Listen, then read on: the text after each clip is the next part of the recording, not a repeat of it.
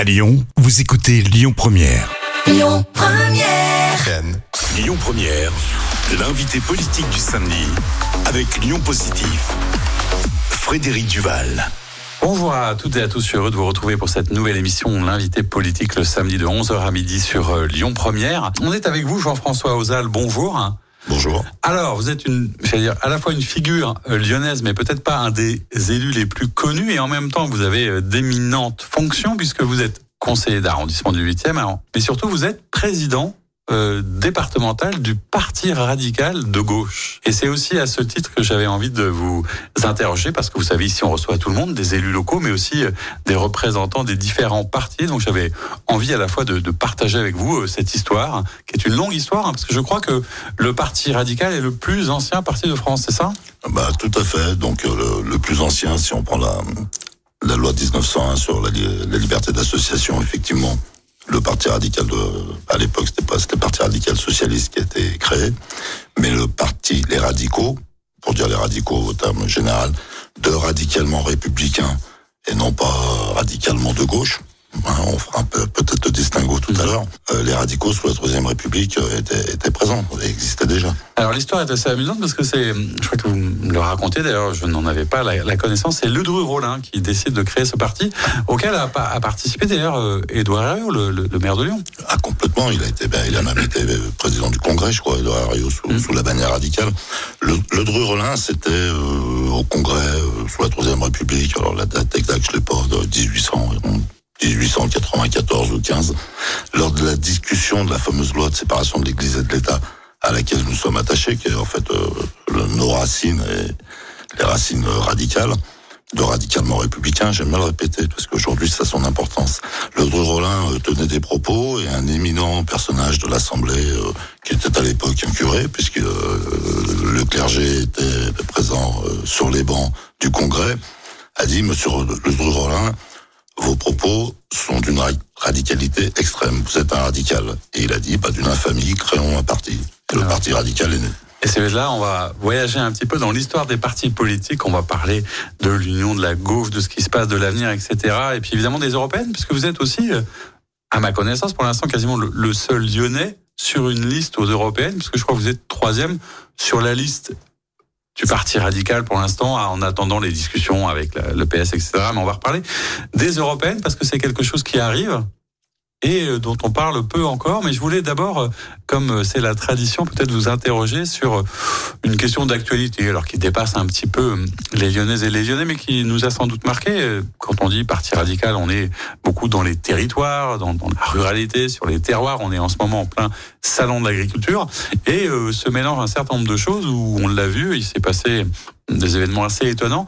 Est-ce que vous trouvez que le salon de l'agriculture tel qu'il devrait être, c'est-à-dire un moment festif familial, a vocation à être aujourd'hui une espèce de foire d'empoigne pour des candidats à la présidentielle notamment. Est-ce que vous avez un regard en tant qu'homme politique et homme de terroir sur ce que c'est en train de devenir ce lieu? Oui, alors je vais y répondre, mais avant, je vais juste reprendre, euh, corriger une petite chose. Allez-y. On a dit les discussions avec le PS. Il n'y a pas de discussion avec le PS. Ah, D'accord. Bon, bah, on en reparlera Non, non, dans la non. partie plus Non, non. politique. Il n'y en a pas. Ah euh, non, non, non, non, non, non, non, non, ils sont, ils sont, ils sont dans la NUPS. Nous, les radicaux, on n'est ni NUPS. ouais. Mais il n'y en aura pas sur les européennes, marche. c'est ça que Il y ça en veut dire aura- Il n'y en aura pas sur les européennes. D'accord. Ils partent avec Raphaël Guzman, ils ont une liste avec Raphaël Guzman. Ok, bah c'est bien de le préciser tout de suite. Effectivement, je pensais qu'il y avait encore des possibilités de. Non, je crois que c'est. donc, C'est fait. On n'est pas sur la même longueur d'onde. Bon, très bien. Bah, on parlera des européennes tout à l'heure.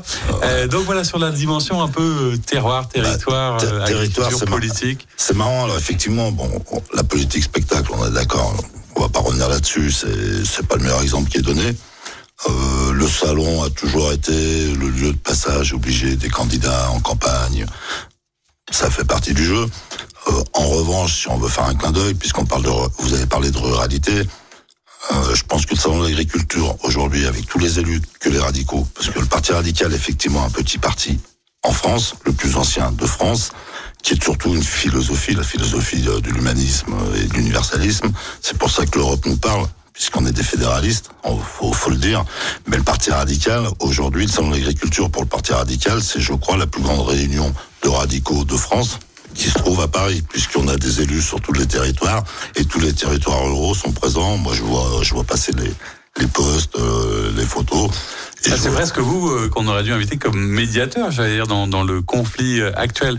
Au-delà de ça, parce que c'est vrai que c'est intéressant, mais est-ce que quelque part justement sur, sur la, dimension politique des choses, hein, puisque vous êtes aussi, je crois, délégué général au niveau national, hein, donc et vous occupez des territoires, donc c'est quand même quelque chose que vous connaissez bien, et vous avez un, rôle et un impact politique. Est-ce que c'est c'est pas euh, étonnant qu'à un moment on soit obligé d'attendre euh, des vraies crises pour presque avoir l'impression de commencer à discuter? Est-ce que la politique, elle joue pleinement son rôle quand on en arrive à ces extrémités? Mais est-ce que vous croyez que les gens discutent? Bah, je crois que la vraie question est là. Quand, quand on voit les émissions euh, dans lesquelles les politiques sont, sont descendus, quand, quand, on, quand on se permet, euh, quand on est ministre et qu'on va chez Hanouna, enfin c'est un choix. Je veux dire, est-ce que, est-ce que ça c'est un lieu de la discussion. Est-ce que c'est un lieu de discussion Est-ce que ça redore le blason de la politique? Moi, je suis pas sûr. Vous, vous y croyez encore? Vous, Je disais que vous, vous êtes un Lyonnais, vous êtes du 8e arrondissement. D'ailleurs, vous avez été adjoint au maire du 8e arrondissement avec les écologistes, qu'on parlera aussi un petit peu de, du regard que vous portez sur, sur l'actuelle municipalité. Est-ce que vous pourriez nous raconter un peu votre parcours? Parce que vous êtes un, un entrepreneur, vous avez une personnalité assez euh, euh franche, euh, sans filtre. Hein. Souvent, quand on lit des, des, portraits de vous, on parle de votre gouaille, de, de, votre voix un peu forte et de vos propos assez directs. Comment est-ce qu'on finit euh, par arriver comme ça à s'engager dans vos partis radical? Au départ, vous êtes un, un entrepreneur de spectacle, hein, je crois.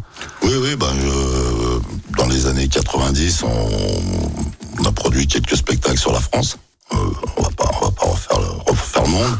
Après, je me suis orienté, j'ai loué des patinoires à toutes les mairies, euh, les, fameuses patinoires qui fleurissaient devant tous les hôtels de ville, dans toutes les villes de France. C'était la grande époque où c'était possible, ça l'est moins maintenant peut-être. Oui, mais on pourrait débattre hein, euh, sur, l'écologie. Aujourd'hui, on nous explique qu'il faut patiner sur des plaques en plastique, euh, qui, qui, qui est juste du pétrole à l'état brut. Euh, c'est de la table de boucher et un peu comme l'amiante, on ne sait pas le recycler. Donc euh, on, peut, on peut toujours parler d'écologie. C'est pour ça que l'écologie, il ne faut pas qu'elle soit punitive, il faut qu'elle soit constructive. Euh, on en parlera puisqu'on va parler de nos amis. Je, dis nos amis quand même, vous avez remarqué. oui, vous êtes là dans l'opposition. si vous êtes dans une forme d'opposition, mais constructive, puisque vous aviez été avec eux avant, mais aujourd'hui vous êtes quoi? Vous êtes un, un bah, opposant? Non, je suis pas un opposant. Oh, oui. Sachant qu'il n'y a plus d'élus à PRG au niveau du conseil municipal de Lyon, c'est ça hein? Bah si. Si? On en a gagné une euh, début janvier. Laura, Laura Ferrari qui a adhéré au PRG, donc vous voyez. D'accord, ben voilà. Donc, on a même euh, des, scoops ou des infos Laura Ferrari qui est conseillère municipale, donc qui est dans le groupe euh, progressiste et républicain avec nous. Donc il y a quatre élus municipaux dans ce groupe progressiste et républicain. Et comme on aime bien faire parler les chiffres, bah, vous pouvez dire que le Parti radical de gauche a 25% des élus du, du groupe progressiste et républicain au conseil municipal. Mais c'est vrai que depuis deux ans, on a, on a un petit regain. On va reprendre depuis le début. Effectivement, on n'a pas été un parti de masse. Effectivement, on a toujours été dans la roue depuis l'union de la gauche du PS, mmh. à l'époque où euh, il y avait, il y avait deux, deux, deux camps qui pouvaient se parler et qui, qui pouvaient surtout débattre, la droite et la gauche, mmh. et ici à Lyon, composantes. Après Ario, le plus connu, c'était Thierry Breillard, le représentant du Parti radical. Oui, Thierry, qui a d'ailleurs qui a d'ailleurs été en 2014 secrétaire d'État euh, au sport euh, dans le gouvernement Hollande. Euh, d'ailleurs, un petit clin d'œil à Thierry, c'est quand même lui qui s'était battu pour qu'il y ait les Jeux Olympiques qui à l'époque avait personne n'en voulait. Personne n'en voulait notamment madame euh, madame Hidalgo. Et puis qui quand ça a été voté euh, il y a trois ans euh, tout le monde s'est emparé a mm. trouvé ça formidable. Alors c'est vrai aussi que maintenant à 100 à quelques jours de, de l'événement on est, moins emballé peut-être. Mais bon plus faudra regarder ça. Ah, mais le problème c'est que c'est la géopolitique l'ambiance actuelle le climat en France effectivement ça ça n'aide pas. ça, ça n'aide pas donc du coup, vous êtes, êtes entrepreneur, vous êtes né à Lyon, vous êtes dans le 8e, vous n'avez pas beaucoup bougé. Et comment est-ce que tout d'un coup, on finit par s'engager? C'était ça aussi. Pourquoi tout d'un coup le parti radical?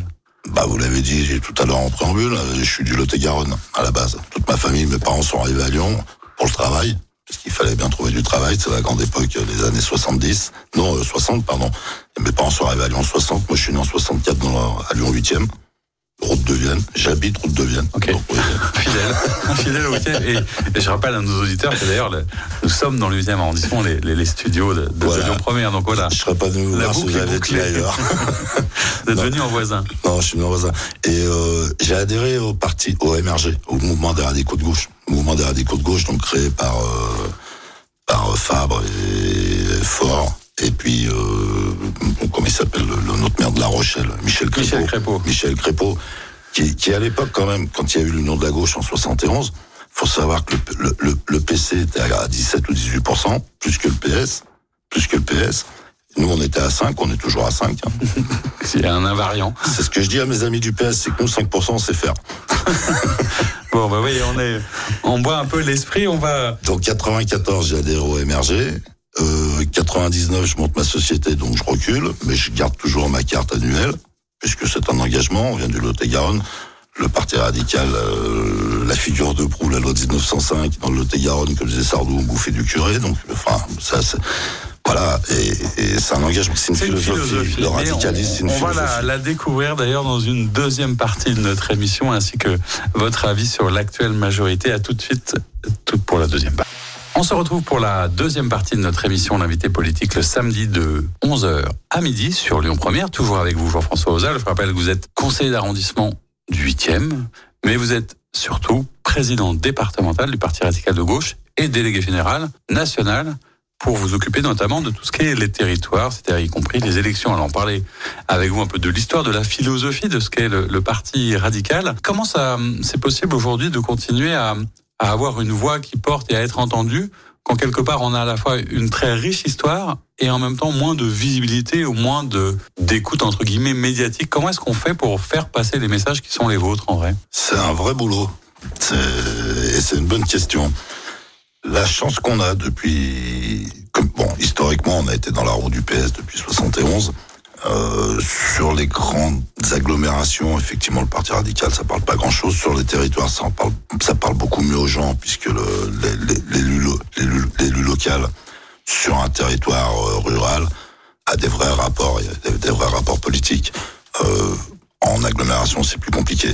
C'est souvent des assemblées. D'ailleurs, ça explique qu'il y a peut-être un peu moins parfois d'engagement, parce que sur Lyon ou sur le département, on n'est pas en train de compter le nombre de, divisions, mais pour que les gens se rendent compte, vous êtes quelques peut centaines, peut-être un peu de, sympathisants, d'adhérents ou de membres dans, le parti Alors la philosophie radicale, quand vous parlez avec les gens euh, qui vous disent ah mais c'est ça le parti radical de gauche, ouais. ben ouais, c'est pas mal. Est-ce qu'on vous confond souvent, euh, vous me disiez, avec euh, l'extrême gauche en fait Voilà, c'est ce que j'essaie d'expliquer moi quand je parle aux jeunes, hein, et c'est pas c'est pas leur faute parce qu'il y, y, a tellement de, centres d'intérêt aujourd'hui que et s'engager. Et puis il y, a quand même on s'engage quand même beaucoup moins aujourd'hui.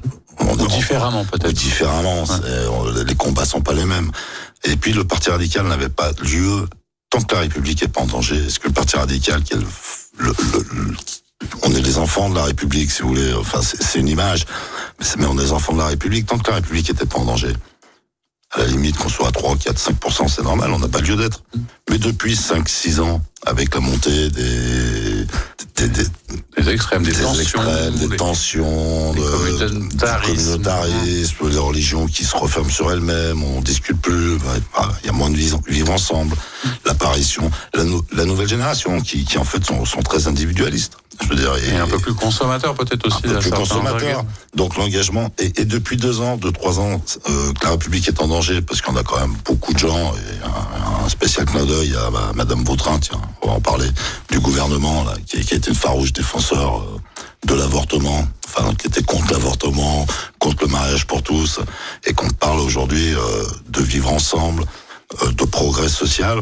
Enfin, c'est tout sauf du progressisme. Euh, ça, le gouvernement est passé très pas droite, très pas droite.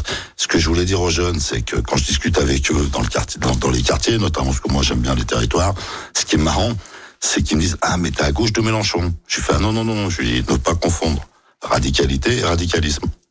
C'est radical. Le radicalisme, c'est radicalement républicain. C'était euh, ben, le, le, combat de, de 1905. Ah, avec un côté euh, humaniste aussi qui est très important. Hein. Peut-être que vous êtes un des derniers à apporter. Ben, dans chaque strate de société, c'est-à-dire qu'on est des libéraux au départ. Hein. On est de gauche, mais on est des libéraux liberté de conscience, euh, liberté, d'entreprendre, euh, toutes les libertés. Et effectivement, euh, à chaque strate ou dans toute décision que doit prendre une assemblée ou quelqu'un, attention, il y a des hommes. Prendre en compte l'humain. Ce qui aujourd'hui est un vrai combat. Donc depuis depuis 4-5 ans et même depuis 2022, les dernières législatives, on part Vous étiez candidat aussi d'ailleurs ici On est parti, on a sauvé le parti, on a refinancé notre parti puisque le, les élections législatives sont, les, sont, sont, depuis la loi de financement des partis, sont le, le moyen légal de financer un parti puisqu'on a un euro 36 par voix, donc euh, à condition qu'on ait plus de 100 candidats et qu'on fasse euh, Dans un pourcents, certain nombre de voilà. départements, etc. Mais bon, on a refinancé le parti, on a gagné d'indépendance. Mais surtout pour les gens qui sont vraiment attachés à, à la politique euh, ils et, et nos amis de gauche qui sont qui sont orphelins. Parce Oui. qu'il y a des, tout le monde n'a pas suivi Macron, tout le monde n'a pas suivi Mélenchon, et il reste alors entre une gauche outrancière et une gauche euh, Oui, parce que ce qui est très à important, droite, il reste une gauche du réel. c'est vous êtes à gauche, mais euh, ça va jusqu'à LFI, mais non compris. Non compris, c'est-à-dire pour moi, Vous n'êtes euh, pas fan de la NUPES, clairement. ben, on n'est pas allé dans la Nupes parce que LFI ne peut pas ne peut pas aujourd'hui représenter une gauche du réel. Je veux dire, euh, c'est une gauche qui est très dure, une gauche euh, qui, qui, qui, qui, qui suit des chemins quand même. Euh, il se- on va plein chin-chin, l'islamo-gauchisme. À un moment, euh, voilà, nous, on va, on va le redire. Loi 1905, séparation de l'Église et de l'État, c'est pas que de l'Église catholique, c'est toutes les églises. Ça, c'est assez clair. Par rapport à, à, à ce positionnement, etc., euh, et vous l'avez connu, évidemment, et vous l'avez croisé, qu'est-ce, qu'on pourrait presque dire que, dans l'esprit, Gérard Collomb, avec cette espèce de mode de, de consensus à la lyonnaise qu'il a su mettre en place, est-ce qu'il n'était pas un peu euh, dans l'esprit radical de gauche, quelque part, Oh, à si. certains égards Si, complètement, mais, mais, mais Gérard, Gérard Collomb a. Moi, j'ai beaucoup d'admiration pour ce qu'il a fait. C'est un très bon maire de Lyon. Il a mal fini. Enfin, la, la fin, il n'a pas été euh, À la hauteur à, du la début. hauteur de ce de- de- du début et du mandat et, et de ces trois mandats ou quatre mandats. Euh, mais, mais effectivement, mais, mais on est vraiment dans la spécificité radicale. C'est-à-dire qu'en fait, si vous prenez, il y, y a une vérité des partis nationaux qui, qui déversent des dogmes ou, des, euh, ou un programme. Alors, dogme, c'est les mots contre lesquels nous on se bat. Mais et puis vous avez la réalité du territoire, du territoire qui n'est pas souvent euh, qui s'adapte et qui est faite de, de bonne entente, d'intelligence, de discussion entre des gens qui ne sont pas d'accord sur tout, mais qui ont un intérêt commun, c'est de vivre ensemble et d'avoir un bon territoire pour vivre. Alors, vous, Donc, aussi, un territoire que vous connaissez bien, c'est le 8e arrondissement, puisqu'on a compris que vous aviez peu bougé et en même temps eu beaucoup d'activités. Vous avez été élu, euh, notamment au, au commerce. euh, euh, avant, vous étiez adjoint, aujourd'hui conseiller d'arrondissement. Comment ça se passe Alors, je dis que vous êtes dans une forme d'opposition constructive. Comment ça se passe même localement Vous êtes un, opposant numéraire hein, qu'on a reçu évidemment. Comment ça se passe les discussions Est-ce qu'il y a des sujets sur lesquels vous vous dites bon là quand même ça va pas forcément dans le bon sens Quel regard vous portez en fait sur l'actuelle majorité écologiste à Lyon Ah, j'ai un regard, euh, j'ai un regard un peu surprise. C'est-à-dire que au départ, c'est pas des ennemis. Je veux dire, on a, on a bossé ensemble pendant des années. L'Union de la gauche, euh, ils étaient là. Les, trois derniers mandats de Gérard Collomb, pour parler localement, ils étaient présents. Euh, un peu d'écologie, moi je trouve ça très bien. Euh, quand on fait après une politique au niveau local, notamment la deuxième ou troisième ville de France, Lyon, quand on est capable de mettre un milliard pour du vélo et 10 millions pour du logement, il y a des questions qui il y a des questions qui se posent. pose C'est pas forcément les bonnes priorités? Est-ce que vous faites partie de, de ces personnes qui quelque part euh, entre guillemets reprochent aux écologistes d'être peut-être un peu trop dans l'écologie et un peu moins dans le social, de pas avoir forcément de politique sociale ou de pas s'intéresser à ce qui serait nécessaire ou d'aller peut-être d'ailleurs un peu trop vite en laissant des gens sur le sur le bord du chemin? C'est ce qu'on leur reproche parfois. Moi, ce que je leur reproche, c'est de pas être dans la discussion, dans, dans, dans la concertation, même s'ils nous font des, des concertations. Enfin, euh, moi, j'ai assisté euh, notamment sur. Excusez-moi, je, je viens de me faire le micro. Excusez-moi. Moi, j'ai assisté à, à des réunions publiques, euh, notamment pour la refonte de l'année des Frères Lumière, avec les associations on va de commerçants. et tout C'est un bon tout ça. exemple. Ah, mais c'est à l'ancienne. C'est-à-dire qu'ils enfin, ils ont des gens un peu partout dans la salle qui ont la parole, qui sont pro le, le projet. Enfin, c'est, c'est des méthodes communistes des années 70. Moi, je l'ai vécu, ça. Faut... Alors, déf- ils sont élus. Moi, je respecte le Voilà. suffrage universel. Ils sont élus. Euh, les gens qui viennent voir me disent, tu te rends compte, ils font n'importe quoi. Je dis, mais est-ce que tu allais voter? Non. Ben voilà, va voter. Je veux dire, maintenant, on les a, on fait avec. J'ai pas de problème. On peut discuter. Ils sont pas sectaires non plus, je veux dire. Mais c'est vrai que je trouve qu'ils insistent beaucoup trop pour mettre en place leur programme écologique sous prétexte de sauver la planète. Enfin, un bol de soupe dans, sur un tableau n'a jamais sauvé la planète. hein. Enfin, euh, voilà. Et, et le tout vélo, c'est pour moi faire fi du vivre ensemble.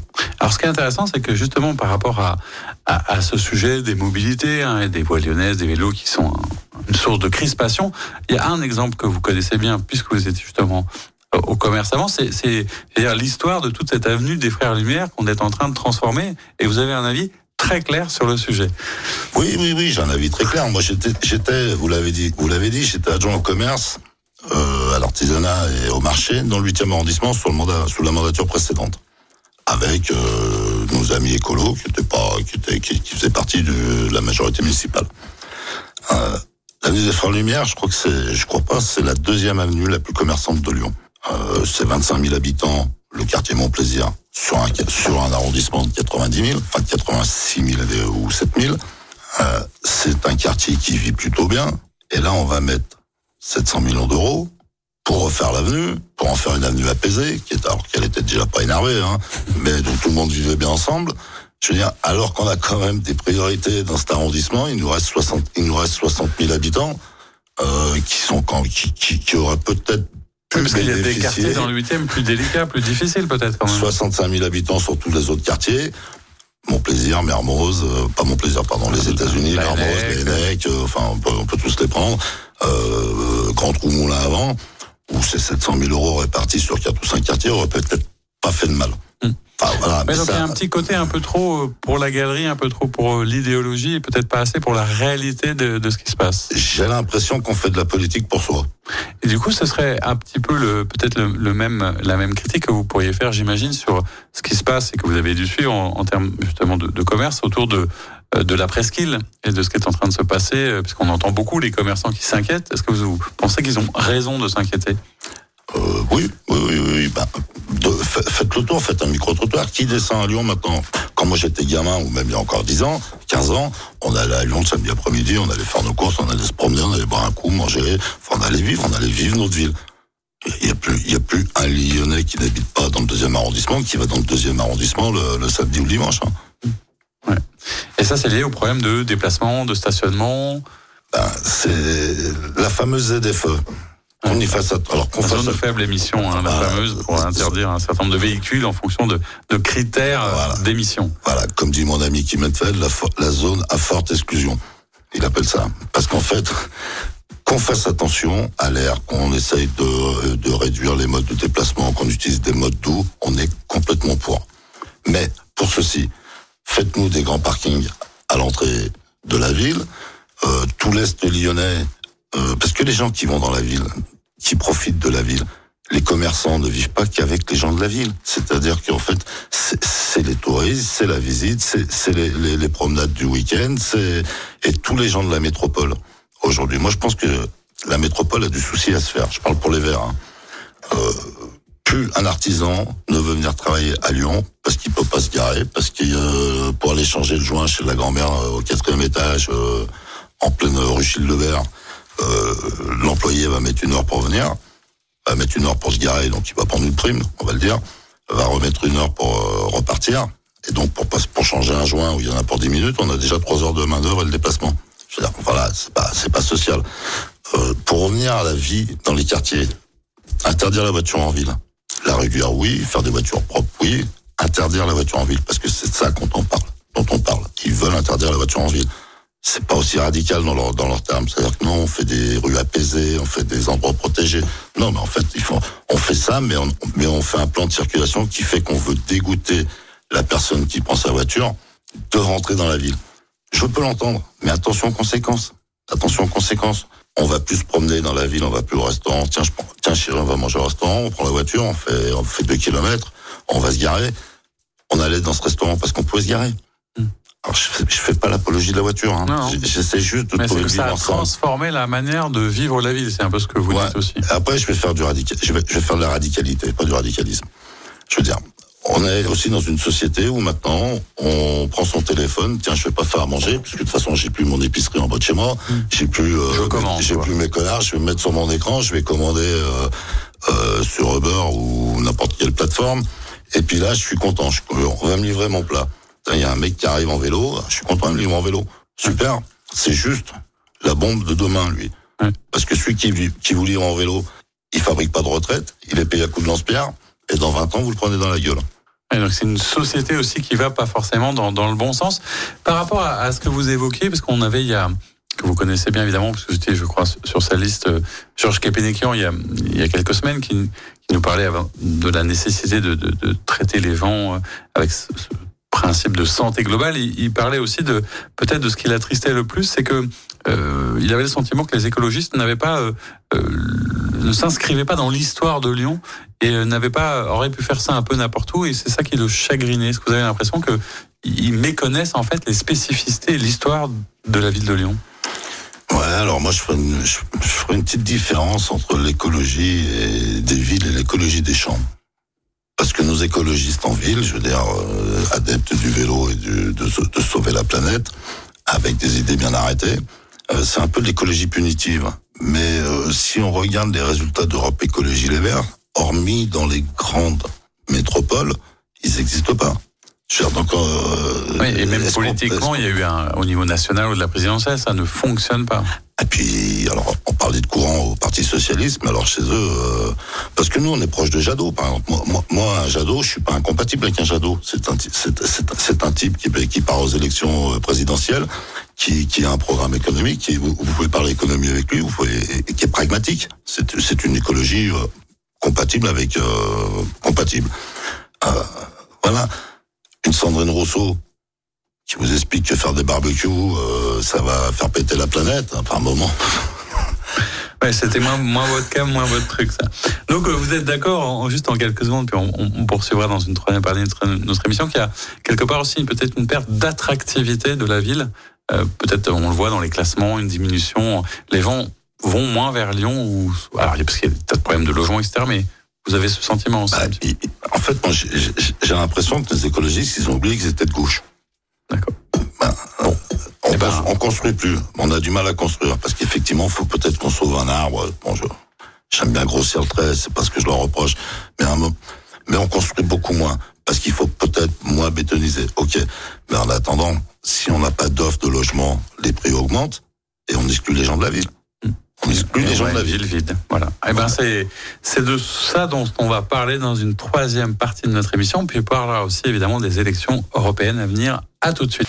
On se retrouve pour la troisième et dernière partie de notre émission d'invité politique le samedi de 11h à midi sur Lyon Première. Évidemment, toujours avec vous, Jean-François Ozal. Je rappelle que vous êtes conseiller du 8e arrondissement, que vous êtes président départemental du Parti radical de gauche, délégué national et vous occupez des territoires. On a parlé avec vous de plein de sujets, de votre quotidien, de ce quartier du 8e arrondissement, de ce que vous connaissez bien.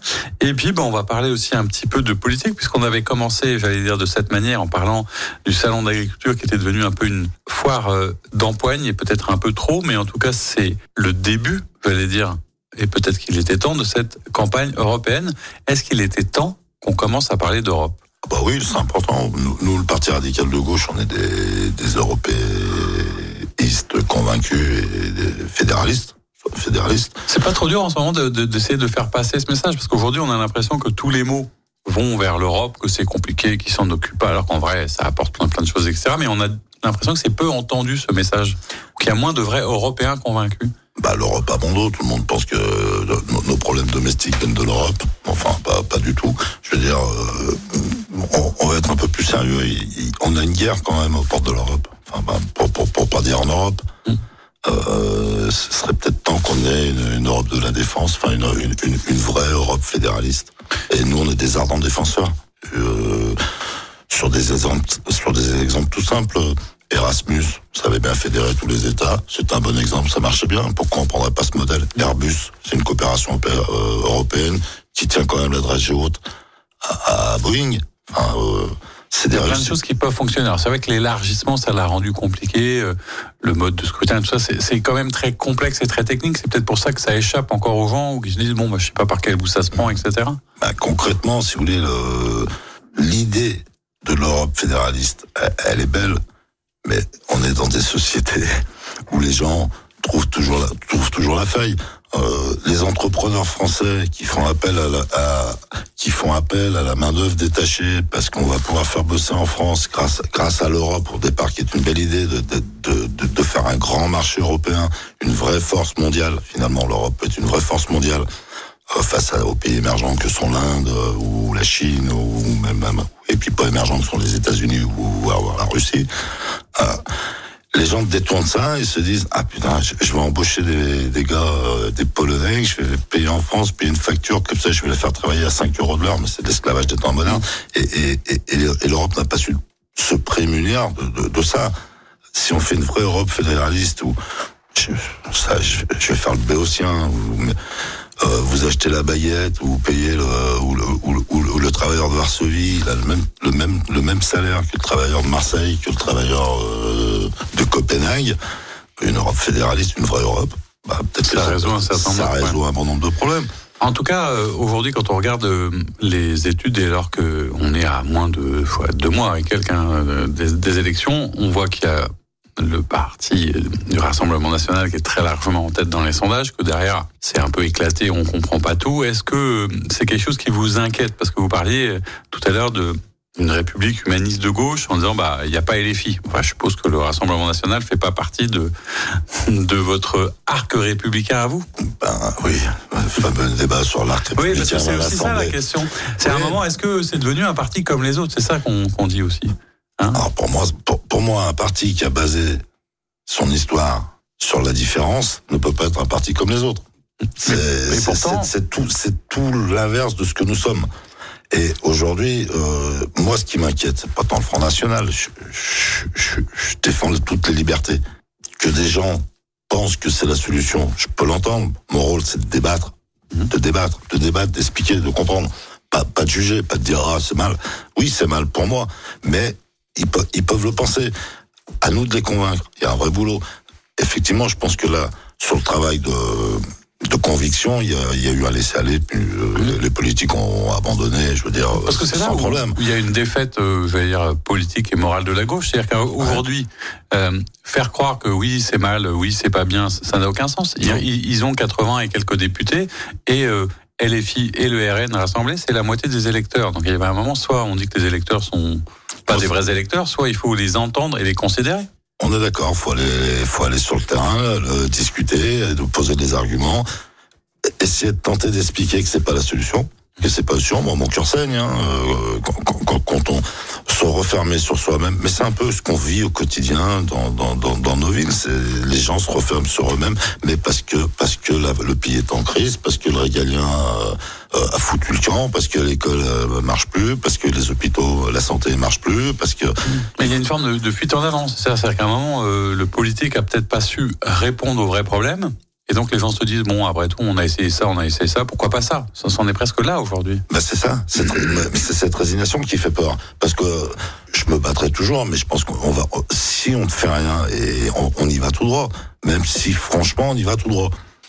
Mais c'est une catastrophe. C'est vrai que le, résultat des européennes sera un marqueur intéressant à regarder, mais qu'a priori ça va pas très bien se passer quand même pour. Euh, le reste des partis euh, républicains, si tant est. Enfin, j'ai pas à juger de, la situation. Mais... Nous, Guillaume Lacroix, notre président, a tenté, euh, tente depuis deux ans, là, de, de, de faire l'union de la gauche. L'union de la gauche. Euh, là, on part quand même, on part pas tout seul, on part avec euh, le, le, le, parti Volt, avec Territoire aussi, les, les, le, le, parti euh, régionaliste. Donc, ils sont des gens qui sont très bien implantés en Bretagne, en Corse. Euh, alors, c'est marrant. Mais comme on dit, quand on fait l'union, on peut pas être d'accord sur tout. Le tout, c'est d'avoir quand même des choses qui nous rassemblent. Et puis au moins d'être d'accord, y compris sur les désaccords. Quoi. Donc l'idée, c'était quand même, parce que quand vous évoquez ça, c'est que vous pensez que euh, si on se place un peu plus loin que les, les, européennes dans les perspectives, y compris locales, à Lyon, mais aussi au niveau de la, présidentielle, que l'union de la gauche, ça peut encore exister, qu'il y a de la, la place pour la réussir? Ah mais si on la fait pas, de toute façon, c'est la porte ouverte au Front National. mais quand je dis l'union de la gauche, euh, l'union à la limite de tous les progressistes et les républicains, vrais républicains. Au sens propre du terme. Et du coup, comment on fait pour s'entendre, puisqu'on a l'impression que ça, ça n'avance pas bien. Là, on parlait, à un moment, vous parlez Jadot, on parlait, on parlait notamment souvent dans cette euh, troisième partie de l'émission de, de, transition écologique. On a tous, a priori, euh, la, la compréhension et la conscience que ça va pas forcément dans le bon sens, qu'il y a une urgence à traiter un certain nombre de problématiques, notamment climatiques, et que donc on se dit qu'il faut peut-être changer des choses. Mmh. Comment est-ce que vous expliquez, alors vous parliez vous tout à l'heure d'écologie punitive, mais comment vous expliquez que les gens aient du mal, soit à l'entendre, c'est-à-dire qu'on a à la fois des personnes qui sont éco-anxieuses, du coup que ça bloque et qui font plus rien, ou d'autres qui sont qui disent ben non c'est pas vrai, on nous ment avec des théories un peu complotistes, et en même temps on a l'impression que chacun a du mal à s'engager individuellement pour quand même changer les choses, parce que si on fait rien, a priori ça va pas très bien se passer non plus.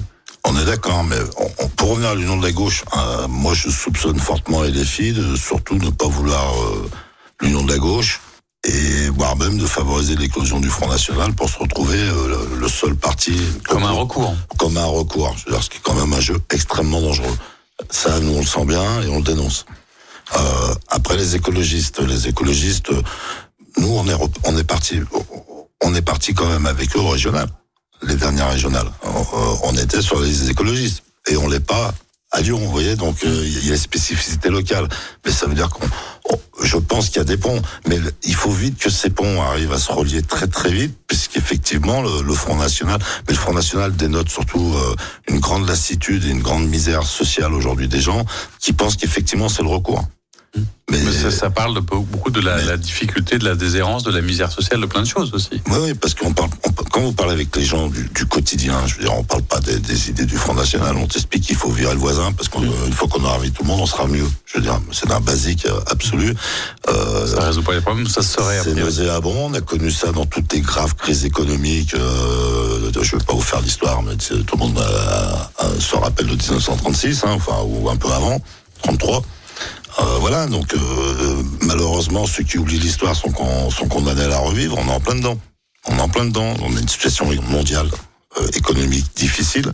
On a quelques personnes qui font des milliards et on laisse la grande majorité sur le carreau.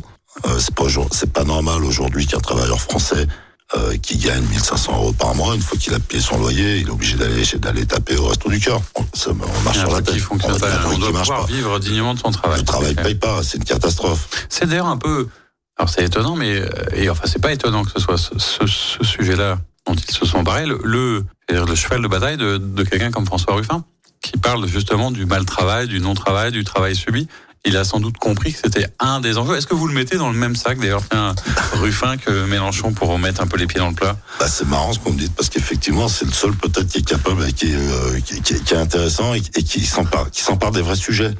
D'ailleurs, euh, si euh, si son parti lui fait pas la vie belle en ce moment, et fait, il est même dans la cible. c'est qu'il dérange sans doute un petit peu, qu'il incarne quelque chose. De, il incarne quelque chose, et il incarne quelque chose de, de, de bien moins de bien moins agressif que que, que son que, que son ex-mentor Jean-Luc Mélenchon. Ruffin, qui a, Ruffin a une vraie intelligence euh, pratique, une, est vraiment dans l'intérêt général. Hum. Et vous qui avez une vision un petit peu donc euh, à la fois départementale et nationale, parce que si on est en train de parler des candidats comme ça, il y a au salon il, y était évidemment. On a ici en, en Auvergne-Rhône-Alpes un président de région qui a des velléités nationales. Est-ce que vous le connaissez un peu? Est-ce que ça vous parle? Est-ce que ça vous intéresse? Est-ce que vous pensez que c'est une bonne idée? Enfin, vous n'avez pas forcément commenter les choix de la droite, mais oui, est-ce que parmi, euh, pour le département, ça pourrait être une bonne chose? Pas du tout. Vous avez un avis là-dessus. Ah bah, tout, le monde sait, euh, enfin tous les gens qui s'intéressent à la politique ou qui suivent un peu euh, l'actualité de la région savent bien que la région Rhône-Alpes pour l'envoquer, pour Laurent Wauquiez, est simplement un tremplin pour préparer 2027 ou celle d'après. Euh, son accord, euh, son accord avec son, son président national, euh, notre ami niçois là. Eric Ciotti. Voilà, Eric Ciotti. J'ai du mal à dire son nom. Voilà. on est quand même eux, eux, ils ont carrément ah, ils sont décomplexés, ils sont, ils sont décomplexés. Je veux dire, l'extrême droite, oui, pourquoi pas. C'est un dangereux glissement de la droite républicaine, c'est ça C'est fréquentable. C'est fréquentable. Moi, je pense que nos amis de droite, mais la gauche traditionnelle et la droite traditionnelle a complètement explosé, a complètement disparu, malheureusement mais euh, parce que parce qu'il parce que parce qu'il y a plus de tabou, les, les gens les gens laissent une forme de surenchère, de facilité aussi à croire que ça peut aller dans ce sens-là. Alors on est bientôt et doucement à la fin de cette émission. Vous savez, on essaie aussi de s'intéresser à la fois la vie, au choix et au quotidien de notre invité. Je dis souvent ça comme ça. Euh, on est samedi, demain c'est dimanche. Euh, J'allais dire, qu'est-ce que vous, vous faites de votre dimanche quand vous faites pas de politique, quand vous n'avez pas votre activité professionnelle? Est-ce que vous avez une passion, un hobby, quelque chose de racontable qui fait que ça vous aide aussi un peu parfois à déconnecter, à faire autre chose? Ah oui, oui, ben, euh, j'aime bien le rugby. Ah. Voilà, bon, j'avais un père, j'avais un père rugbyman, hein, une, famille, une, famille, de rugbyman. Vous suivez le loup particulièrement ou Particulièrement, mais d'autres équipes aussi. Euh, malheureusement en Pro D2 à Jeun, mais voilà. Et le loup, c'est un peu dur cette année. Là. Non, ça, non, ça avance. Ça, va, ça vient. Ça va, ça vient. Ça... Il y a eu un changement d'entraîneur, mais et puis, et puis le rugby, euh, malheureusement, se professionnalise. Hmm. Donc ça, va, ça perd un peu en, ça en perd valeur. un peu et- en, en valeur, en valeur, mais bah, après bon, c'est des combattants hein, sur le terrain. Ouais, euh, bravo. Et il y a encore un respect de l'arbitre. Hein, on parlait, on peut faire le parallèle avec la vie. Hein, on respecte plus la police. Le rugby est encore un sport. L'arbitre euh, de foot moins, mais le rugby on fait encore attention. Et Bah, d'ailleurs c'est c'est le seul, vous voyez, c'est assez intéressant hein, si on fait le, le parallèle, mais euh, c'est le seul qui parle dans le micro et dont on entend souvent les commentaires et ce qu'il raconte. C'est-à-dire qu'en fait, il n'est pas, c'est pas secret, c'est pas caché. Il y a une discussion effectivement quand il s'exprime souvent c'est calme. C'est pas tabou, l'arbitre il parle, euh, il a pas honte, euh, il assume Il ses décisions. a à dire. hein. Et s'il se trompe, la, la, la caméra, le troisième arbitre euh, dans, dans le bus régie lui Ouais. dit euh, attention, tu t'es trompé. Ah bon euh, Et il sait trompé reconnaître en plus y a ses erreurs. Il y a Ouais. aucune honte. Mais non, mais voilà, non, mais on n'est pas C'est dans autre chose. Alors vous avez aussi une passion un petit peu moins avouable, mais je sais pas si vous voulez en parler, mais comme on en avait parlé dans, en préparant, vous êtes un, un fan de, de vieux vieilles Vespa, je crois. Tout à fait, Scooter Club Lyonnais, c'est-à-dire c'est c'est une c'est une association euh, du département du Rhône qui existe euh, dans dans tous les départements de France euh, sous l'égide un peu du Vespa Club de France. Alors ne sont acceptés que les Vespa de temps euh, tout en fer, c'est-à-dire qu'on s'arrête au milieu des années 80, vous voyez. C'est à la fois discret et puis pas du tout polluant. C'est pas du tout polluant, c'est un bon vieux de temps. Qui est- il y a- il- pour le Père Noël des Gones, on s'est arrêté, euh, on a posé les, les 30 scooters au mois de décembre sur la place de l'hôtel de ville sous la tête de Grégory Doucet. Ça a dû bien marcher. On s'est pas fait engueuler. En fait, non, sérieusement, il y a un vrai capital sympathie parce que parce que le- le- les gamins, les gens, quand on est passé voir ces vieilles machines, c'est toujours, c'est toujours. Et puis on faisait du beau peut-être à une époque aussi. Voilà, il y, a- il y a une vraie nostalgie. Après, effectivement, euh, ça, ça pollue un peu. Bon, mais c'est, c'est accessoire, on va dire. Alors, je vous demande aussi souvent, et c'est ce que je demande à mes invités, si vous avez un, un- livre de chevet ou un livre qui vous a marqué ou quelque chose que vous relisez avec plaisir. Alors, Ouais, ouais, ouais, tiens, c'est une bonne question. Euh, je veux l'avouer, je lis pas beaucoup, enfin beaucoup moins, puisque maintenant, avec euh, nos smartphones, on arrive à avoir l'information. Et puis, et puis, et puis, quand on est engagé politique, qu'on travaille, euh, Oui, a on trouve d'autres temps, associations, il faut un peu trouver le temps. Et souvent, euh, c'est pas toujours facile. Mais pour revenir à votre question, et je trouve qu'il colle bien avec l'air du temps. Euh, j'avais un livre de chevet, euh, je veux dire, euh, quand j'avais 20 ans, comme ça, on va pas et qui vous a marqué? C'était l'écume des jours de Boris Vian. Avec cette, avec cette vie qui se, qui se rétrécissait qui tous disparaît les petit jours, à petit, petit à petit, petit à petit. Et là, je peux faire le parallèle avec nos libertés qui s'étiolent, avec euh, les gens qui se referment sur eux-mêmes. Et en fait, je trouve que ce livre devient, je, je conseille à tous les jeunes de lire De l'écume des jours, ouais, de Boris Vian. D'autant que l'amour, dans ce livre, est quand même une des pistes de solution. Et pareil, on se quitte en musique. Alors, vous avez fait aussi un choix très classique, alors qui me va bien, parce que je suis un grand fan, mais avec qui vous voulez qu'on se quitte en musique?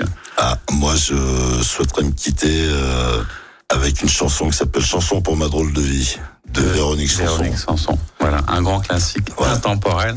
Et Intemporel. effectivement, c'est aussi peut-être l'histoire de votre drôle de vie. Merci d'être euh, venu en parler au micro de, de Lyon Première. Jean-François Ozel, c'était un plaisir de vous rencontrer. La semaine prochaine, on aura un, un autre invité, comme on dit, autre salle, autre ambiance. On recevra Pierre Oliver, le maire du deuxième arrondissement, euh, pour euh, nous rejoindre. À très bientôt en tout cas et merci. Pierre Oliver qui passe sur. Pour, pour Bon, bon dimanche. C'était l'invité politique du samedi sur Lyon Première, en partenariat avec Lyon Positif, la plateforme inspirante des acteurs engagés dans la transition du territoire. Retrouvez tous les invités politiques en podcast sur lyonpremière.fr et lyonpositif.fr.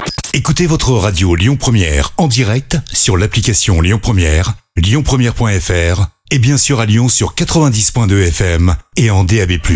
Lyon Première